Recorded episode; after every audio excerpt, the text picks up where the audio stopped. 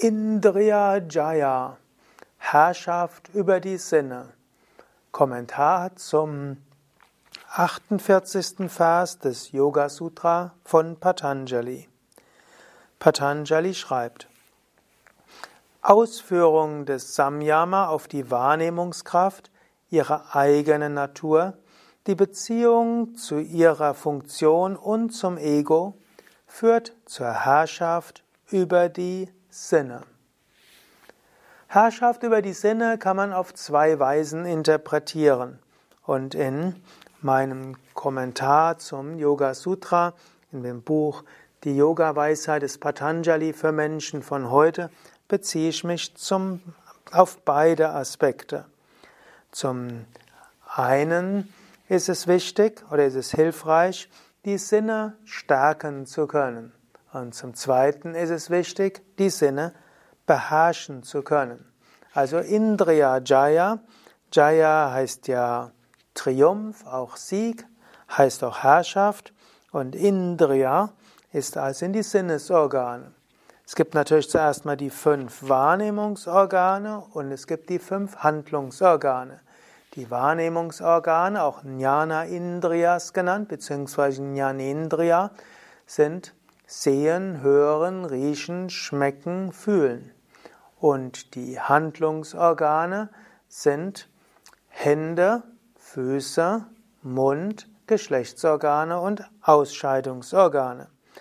Und über diese gilt es zum einen Beherrschung zu gewinnen, also sie beherrschen zu können, aber zum zweiten sie auch stärker werden zu lassen.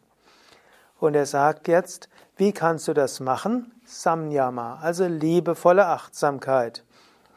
Du kannst zum einen Achtsamkeit üben auf die Wahrnehmungskraft des betreffenden Elementes oder des betreffenden Sinnes, dann auf ihre eigene Natur, die Beziehung zu ihrer Funktion und zum Ego. Normalerweise, wenn du etwas siehst, dann kommst du sofort zu allen möglichen Schlüssen. Du siehst zum Beispiel hm, das Essen, das zubereitet worden ist. Gleich sagst du, mag ich, mag ich nicht. Oder sagst, sieht zu verbrannt aus oder nicht ausreichend gewürzt. Oder will ich gleich essen oder mag ich nicht. Oder warum hat der Mensch das so und so gemacht? Oder warum ist das schon kalt? Also du denkst gleich über alles Mögliche nach.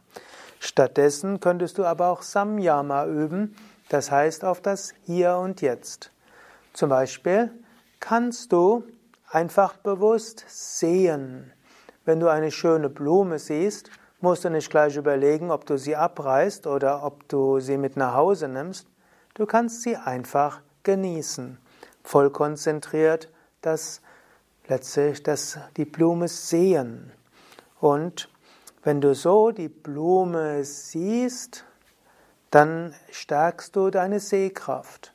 Oder wenn du einen Menschen siehst, anstatt gleich den Menschen gleich zu überlegen, mag er mich, mag er nicht nicht, was denkt er über mich, warum denkt er so über mich, könnte er nicht anders über mich denken, oder er sieht gesund aus, sieht krank aus und so weiter, macht er sich Sorgen, einfach den Menschen anschauen. Also weniger analysieren, weniger urteilen und so weiter, sondern volle Bewusstheit auf das Sehen des Menschen. Oder an mehreren Stellen hat ja auch Patanjali über das Hören gesagt, hat ja gesagt, du kannst einen Menschen besser verstehen, indem du dich auf den Klang seiner Worte konzentrierst. Nicht gleich überlegen, was könnte ich dem Menschen sagen, nicht überlegen, was will er überhaupt sagen, sondern bewusst hören. Oder auch bewusst riechen, bewusst schmecken. Also, du kannst deine Sinneswahrnehmungen stärken, indem du bewusst hörst, riechst oder schmeckst und das ganz bewusst machst, ohne dich von etwas anderem ablenken zu lassen, ohne nachzudenken, beurteilen, reagieren und so weiter. Übrigens ist das nochmal etwas anderes als die sogenannte Achtsamkeitstechniken.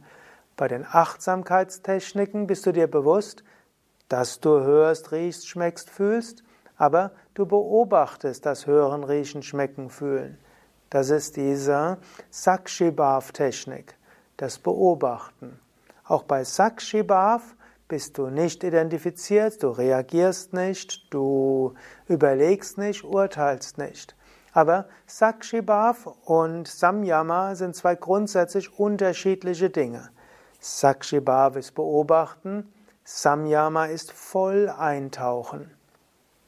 Und vielleicht magst du das ja ausprobieren, dass du vielleicht gleich nachdem dieses, dieser Vortrag zu Ende ist, du bewusst etwas siehst oder vollständig hörst oder bewusst riechst. Ganz bewusst, mit voller Aufmerksamkeit, mit voller Intensität, aber mit voller Konzentration. Und das ist eine wunderschöne Erfahrung. Das kann dich in eine höhere Bewusstseinsebene bringen. Dieser Vers ist aber nicht nur gedacht, dass du deine Sinneswahrnehmungen intensivieren kannst, sondern auch, dass du sie beherrschen kannst, indem du auch Samyama ausführst, eben auf die Beziehung des Sinnesorganes zu ihrer Funktion, zur Wahrnehmungskraft, die Natur und zum Ego. Du kannst zum Beispiel dich auf die Augen konzentrieren. Die Augen sind zum Beispiel Sehsinn. Und dann kannst du dir bewusst machen, zum einen, die Augen haben die Fähigkeit zu sehen. Das heißt, wenn du zum Beispiel jetzt mich anschaust, angenommen du hörst diesen Vortrag als Video, dann könntest du mich jetzt anschauen. Und ich bin mir bewusst, die meisten, die diese Vorträge hören, selbst als Video, werden jetzt nicht unbedingt die ganze Zeit auf den Bildschirm starren. Viele werden irgendwas parallel machen. Aber angenommen, du würdest jetzt auf den Bildschirm schauen, dann hast du die Augen und die Augen sehen etwas und dann bist du dir bewusst, über die Augen nimmst du etwas wahr. Aber es ist nicht nur ausreichend, dass die Augen etwas wahrnehmen, sondern die Augen müssen das dann auch weitergeben an Chitta, eben an den Geist. Und dann identifiziert sich der, das Ego mit dem, was gesehen ist. Und indem das Ego sich damit identifiziert, entstehen natürlich Wünsche und so weiter. Und indem du das neutral wahrnimmst, merkst du plötzlich, dass du deine Sinne beherrschen kannst. Für viele der westlichen Aspiranten ist zum Beispiel der Geschmackssinn etwas. Du gehst irgendwo vorbei und du siehst eine Schokolade und du willst sie gleich kaufen. Du, und noch, oder du hast sie schon gekauft und du willst sie gleich essen. Jetzt, wie kannst du die Herrschaft über diesen Geschmackssinn erlangen? Du könntest zum Beispiel die Zunge spüren. Du kannst auch sagen Zunge und Nase, denn letztlich Geschmackssinn sind ja nicht nur die Zunge, sondern auch Geruch und du spürst diese dann spürst du, wie diese rausgehen zu diesem, zu dieser Schokolade. Gleichzeitig merkst du, wie das irgendwelche Emotionen in dir hervorruft und irgendwas im Geist macht. Und dann merkst du, wie das Ego sich identifiziert. Und wenn du dich darauf dann konzentrierst, auf diese Verbindung von Schokolade über Mund und Nase und Wahrnehmung und Ego, dann bist du in der Lage zu Jaya, Meisterung. Und plötzlich musst du die Schokolade nicht essen. Du meisterst diesen Sinn.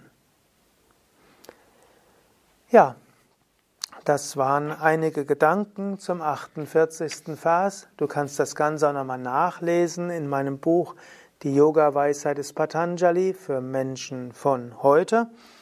Und dort findest du auch nochmal diese zwei Grundbedeutungen und eventuell magst du sie auch beide üben.